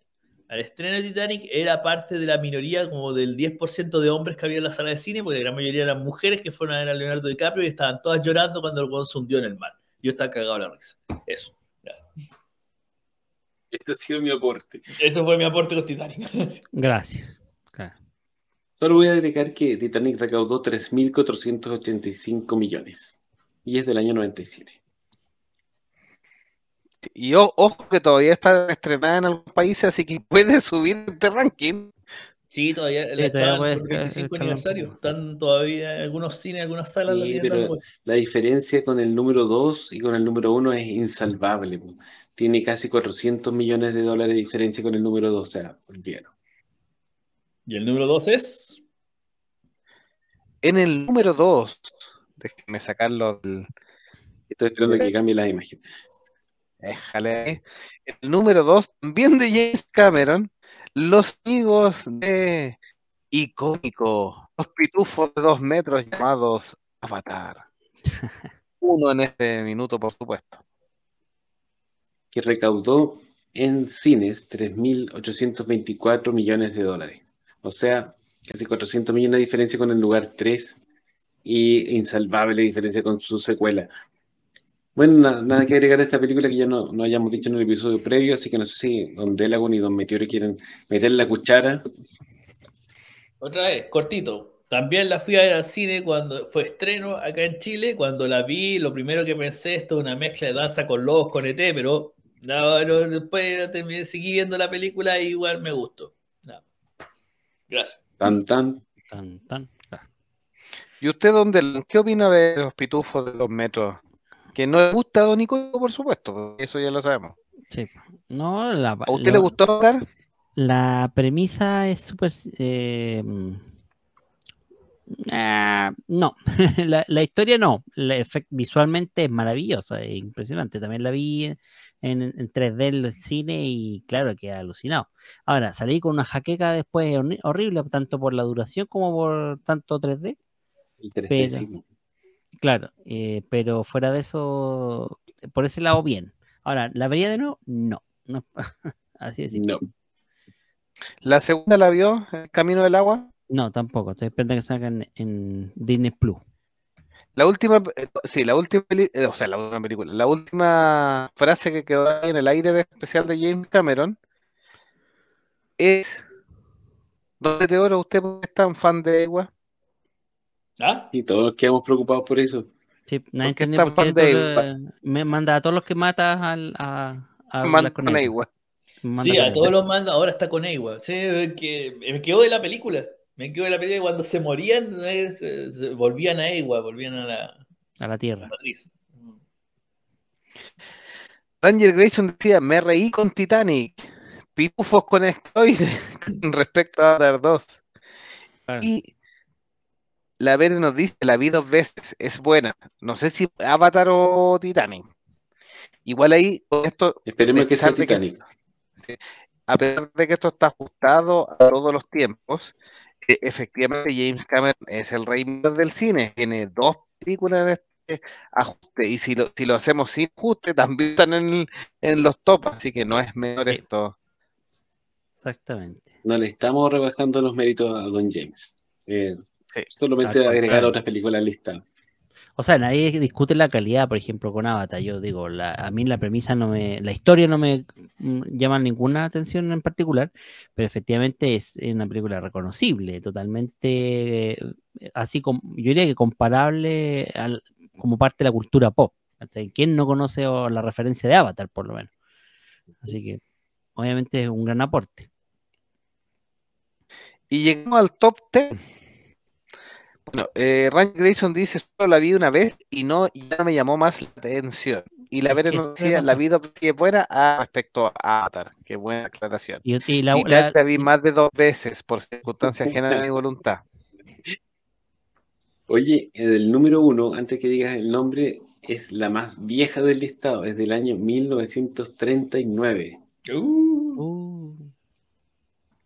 O sea, Es esta que- Como le gustan a, a, a donde le conviene con actuales. sonido la película. Pero es que, es que por eso vuelvo a criticar el listado. ¿Por qué? Porque, claro, es casi, va a ser casi imposible a- eh, mejorar esa taquilla en términos de que con la- el tiempo y la inflación, como dice usted, va cambiando el valor y va a seguir, va a seguir aumentando. O sea, salvo que se mande un, hit- un hitazo como a la Avatar 2, por ejemplo, que ya va casi superando a Endgame y a. mm, eh, ¿Cómo se llama esta la otra? Eh, Infinity War.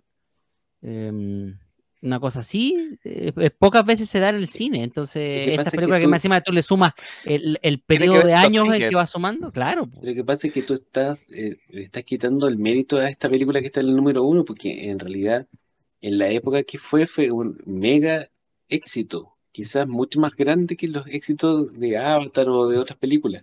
Estamos hablando más encima en una época en la cual las salas de cine no estaban tan eh, distribuidas como ahora. Hoy en día hay muchas salas de cine, excepto en Coyhaique. En, en esa época no era tan así.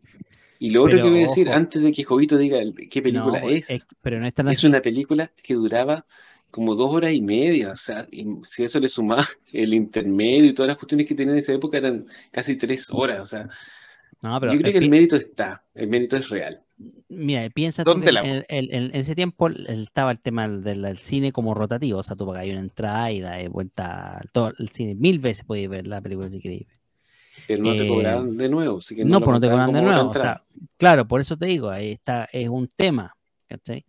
Pero a su vez el cine era como la gran entretención porque no había televisión, pues, estaba la radio con suerte. Entonces, eh, básicamente, incluso la gente veía noticiarios en el cine pagaba para ver noticias en el cine.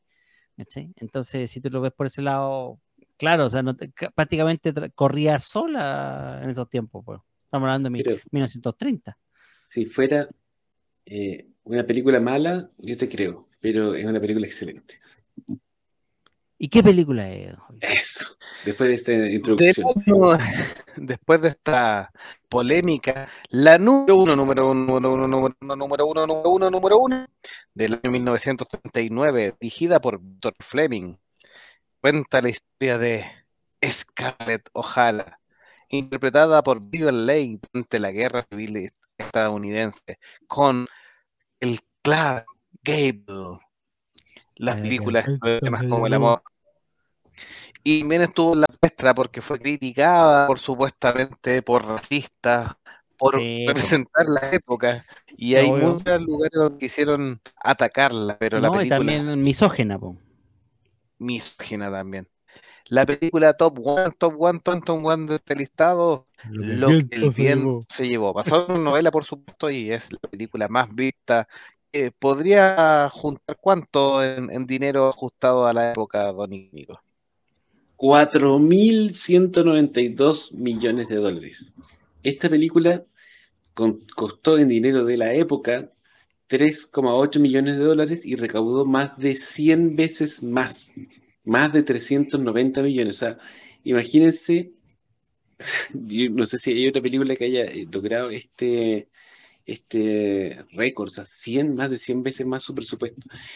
Y claro, todo lo que dice mm, es cierto, es una película racista y misógina mirada bajo los ojos del siglo XXI, pero es una película de época en la cual las cosas se representan como eran en esa época. En realidad, en esa época había mucho racismo, había estaba la guerra de secesión y mucha misoginia. Y sin embargo, la protagonista de esta película es una mujer, un personaje súper potente, eh, de una moralidad súper gris, oportunista, trepadora, pero fascinante también.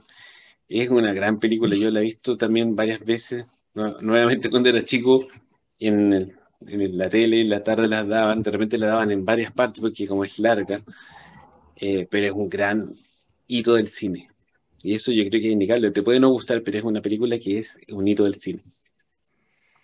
Sí. A ver, Eh, dice Titanic, no quiero volver a verla. Eduardo Benítez dice, Avatar es muy buena, suma contenido y no conocen nada de fantasía.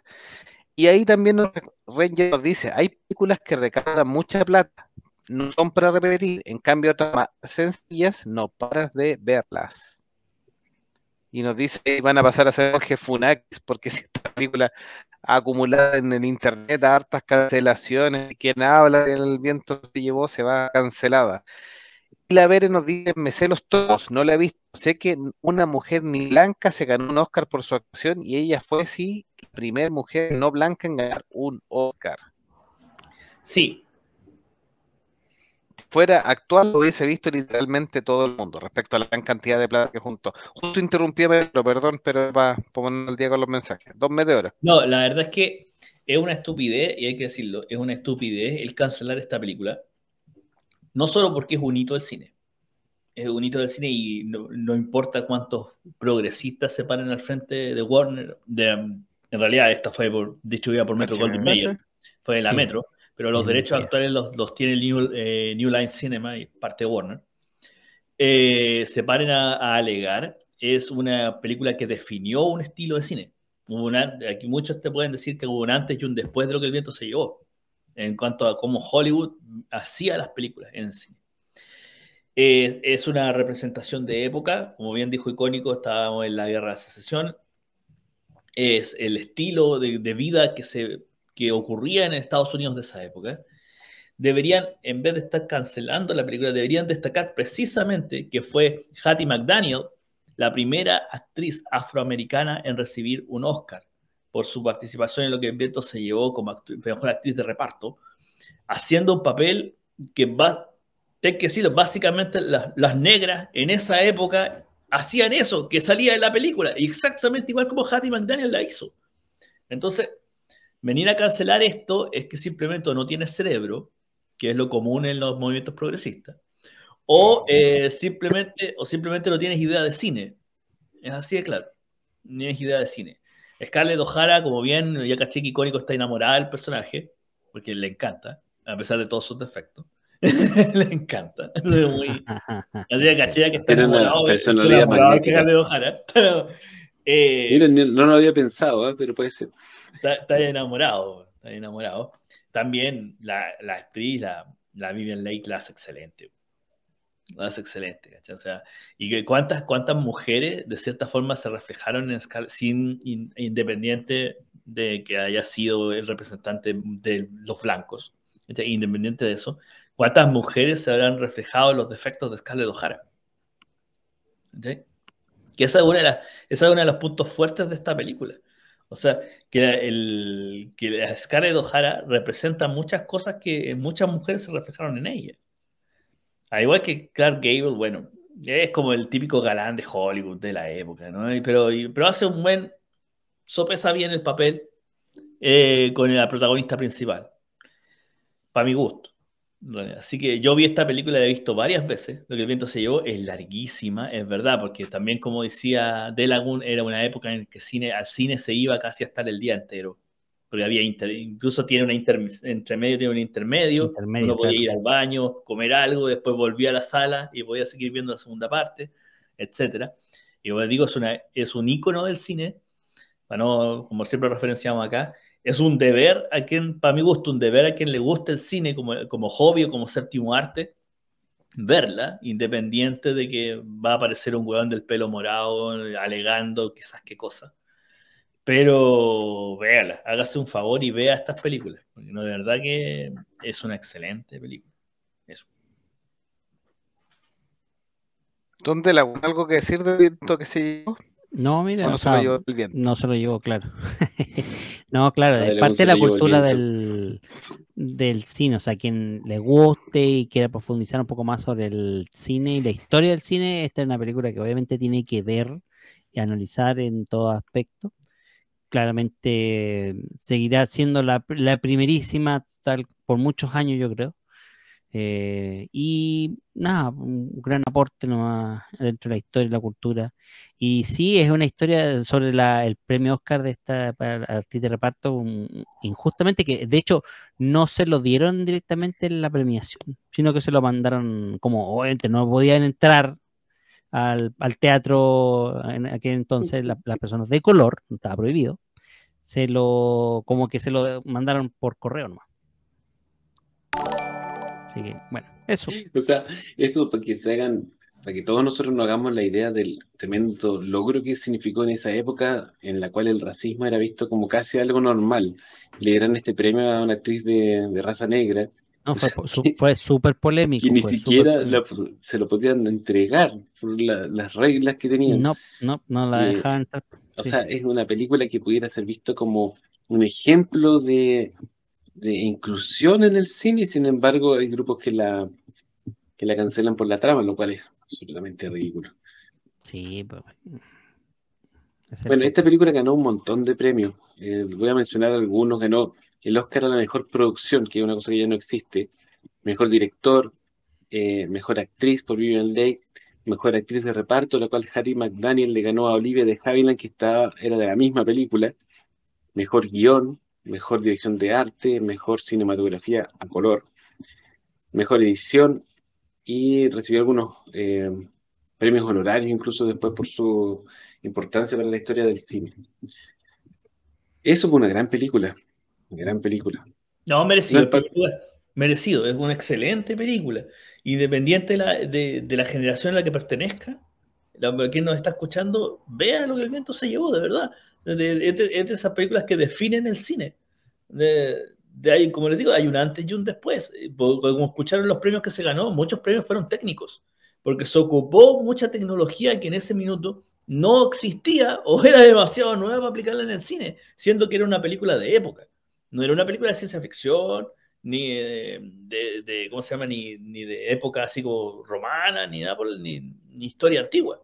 Entonces, además de las actuaciones, además de lo que significó el primer Oscar a una mujer afroamericana con todas las que no se podía hacer en esa época por todas las restricciones que había precisamente con el racismo americano de la época, y vea lo que el viento se llevó, de verdad. el no verla, aunque sea una vez en su vida, significa que no le gusta el cine, es así. Vea lo que el viento se llevó. No se lea el libro porque es una lata, pero sí vea la película. Los Jovito no ha dicho nada, creo. No, no, es que esta es una película en realidad. Yo estoy en contra de la cancelación. Por supuesto, hay que atender el, el... Pero una película de época, así que tiene que tratar lo que ocurre. O sea, sería como que una, una película bíblica que no hablara de eh, los judíos y los distintos pueblos que, están ahí, sería ilógico. Em, entonces, no hay mucho más que pedirle. Me pareció siempre ridículo el tema. Em, es una buena película, es una película casi, es una película que disfrutaron mucho. O sea, puede que nosotros no, porque eh, la vimos, por supuesto, pero em, no es de tan nuestra época, como la gran crítica que tiene de la web de listado es que hay unas películas muy antiguas, y efectivamente hay unas películas, y esta aproximación, esta mejora en la inflación nos llevó a ver películas de distintos tipos. Si uno va eh, ahondando en los distintos puestos, por supuesto se va a encontrar un poco más adelante con Jurassic Park, El Padrino, eh, em, Indiana Jones, entonces... ¿Cómo, perdón? La Bella Durmiente está en, en La Bella Durmiente, sí, van a encontrar varias películas. O sea, esto se va generando y lo que son películas para la gran gama, películas muy famosas. Es un listado muy interesante que cuando lo contamos, efectivamente nos pareció llamativo traérselos para montes fanáticos y poder revisarlo. Y que tenía esta gama de grandes clásicos, grandes películas, otras taquilleras, otras cuestionables, por supuesto, o, o algunas muy antiguas como La novicia rebelde, ET, lo que el viento se. Así que, menor, o el mismo Star Wars, o sea, Star Wars que eh, ya tiene cuarenta y tantos años, no, no deja de ser una... Tiene entre 40 y 60 ya. una, buena gama. La, salía, salió jugando. Salió jugando, nuestro chat, nuestro monje Skynet salió jugando. La Bere nos decía que fue a ver La Ballena y rescala, la actuación de Brendan y Sadie, Sink de Stranger Things y dice que es espectacular, es perfecta. Em, dice es una película con una trama compleja, pero no acomplejada. Eduardo Benítez nos dice, ¿por qué americano blanco respecto a lo que el viento se llevó? Saludamos a Giovanni Segarra que se acaba de conectar. Estamos eh, cerrando el episodio, pero Giovanni lo invitamos a que escuche el episodio completo de las películas más top, las películas más recaudadoras todos los tiempos en este listado del, 1 o del 10 al 1 que hicimos actualmente. Y Ranger Grayson dice, el cine cultura y entretención, pero es fácil parar un río con una piedra, parar un río con una piedra, a que los progres entiendan ese concepto. Sí, hay que, que situarse, por supuesto. Algunas veces nos quejamos, pero hay cine para todos, por supuesto. Y, hay películas para todos, tremendas películas, como he hablado varias veces, y de todos los tipos y de toda la gama. Y obviamente hay algunas que nos gustan más, otras menos. Eh, hay aquí más fanáticos del cine de terror que otros, pero es todo el cine. Un listado. Opiniones finales de este listado, partiendo por Don y Cónico no mucho más que agregar aparte de lo que ya habíamos dicho. Eh, nos permite ver una mirada más amplia de lo que es el, el disfrute del cine. El disfrute del cine es para todos los gustos últimamente nos estamos acostumbrando a que las películas que recaudan más son las películas de nuestro gusto, de superhéroes, de ciencia ficción, qué sé yo, lo cual es un lujo. Yo me declaro un afortunado de que hoy en día se hagan tantas películas que sean de mi gusto, pero la historia del cine es mucho más amplia y el gusto del cine también es mucho más amplio, porque no solamente me incluye a mí ni a mis amigos, sino que incluye a mis papás, mis abuelos. Eh, por eso aparecen películas que son realmente íconos de las respectivas generaciones, como lo que el viento se llevó o La novicia rebelde. Así que eso, ha sido un lujo poder hablar de estas películas con ustedes y espero que les haya gustado a los que nos escuchan.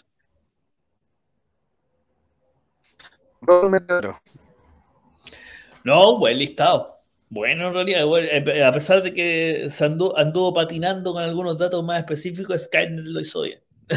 Así que todavía, todavía, no tenemos a prueba del monje Skynet, pero lo hizo bien un buen listado, me gustó el número uno, lo vuelvo a decir, es una excelente película, independiente de todo lo que esté alrededor de ella actualmente.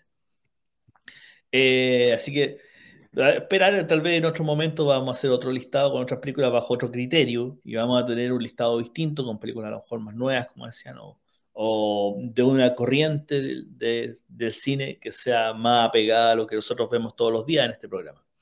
Ahora, eh, generalmente ocupo estos últimos minutos para el obituario. No en este, no, dentro de todos los muertos de la semana no destacó ninguno, pero sí hay uno que está muy enfermo, que es Tom Sizemore. Tom Sizemore es una, un actor de reparto bastante famoso estadounidense. Salió el Soldado Ryan, el Halcón Negro, Calle Halcón Negro, varias películas en realidad.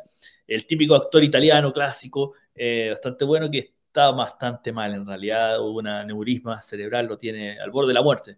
Así que su muerte es inminente, en realidad casi por decisión de familia, aún creo que no ocurre, pero lo más seguro es que si se muere la próxima semana ya vamos a hacer el obituario decente. Eso. Está haciendo, el pre-obituario. El pre-obituario como, como, los buitres. Rondando cada vez, así como que ya, ya viene. ¿Y dónde la con su opinión? Mi mejor película de este listado sería. Sí, o la final del listado. Yo me quedo con Endgame. No, en la opinión ya lo saben, ya pues ya dije ya con el, el, criterio que yo hubiera usado para descartar esta o a rearmar este, este sistema. Así que no coincido con ChatGPT, pero sí obviamente no puedo eh, eliminar el tema porque sí son películas icónicas, son eh, películas relevantes para la historia del cine, así que eso estamos claros. Ahora, como dije, mi mejor película para mí, gusto de las más actuales, eh, sería Endgame, de este listado. Gracias. Don Jovito, sus palabras finales. Un gran abrazo, gracias por preferirnos, escucharnos. Estamos disponibles en todas las plataformas donde pueden seguirnos. Les recordamos también que tenemos habilitada nuevamente nuestra página web www.monjesfanatos C en este minuto. Ahí tendrán acceso a nuestras plataformas y también el blog de Monje Fático que ya lo estamos actualizando nuevamente, así que vamos al día con los episodios en las distintas plataformas y con los artículos para que vean un poquitito o para recordar un poquito lo que vimos en cada episodio de Monjes Fanáticos. Será hasta la próxima semana. Y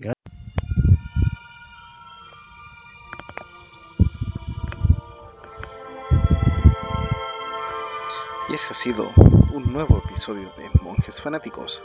Recuerda www.monjesfanáticos.cl y para cualquier tema monjesfanáticos@gmail.com.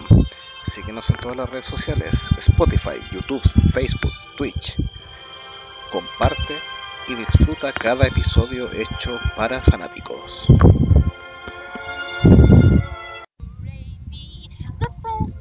Notes just happen to be do re mi do re mi do re mi fa sol la ti. Oh, let's see if I can make it easier.